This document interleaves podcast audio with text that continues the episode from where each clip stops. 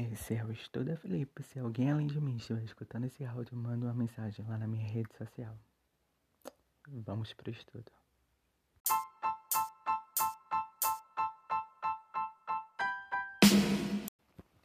Súmula vinculante 52.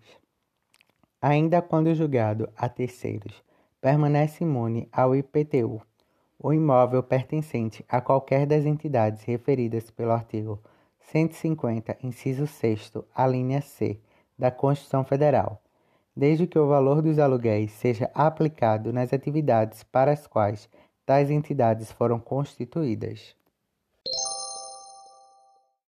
Comentários da súmula 52, conforme os estudos publicados pelo blog de Zero Direito.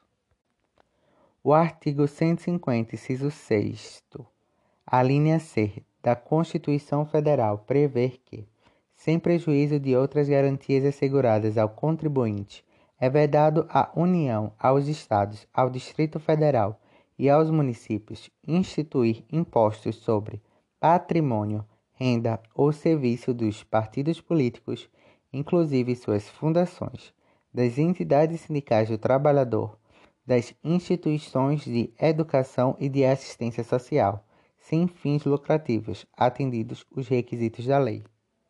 Assim sendo, são imunes, possuem imunidade tributária os partidos políticos, as entidades sindicais de trabalhadores e as instituições educacionais e de assistência social.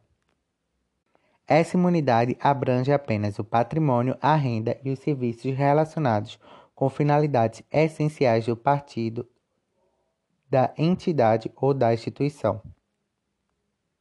Contudo, conforme a súmula fala, se o ente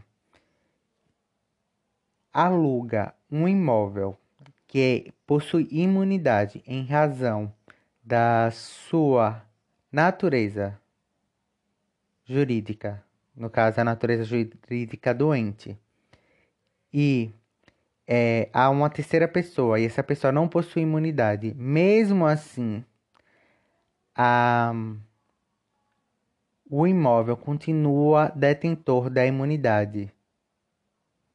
Nesse caso, o, a imunidade é em relação a um imposto, que é o IPTU, o Imposto Predial Territorial Urbano.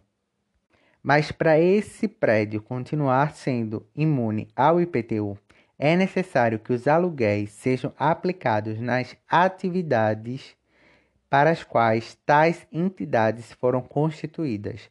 Não é necessário que a atividade seja essencial, mas é que é necessário que seja aplicado nas atividades para as quais tais entidades foram constituídas.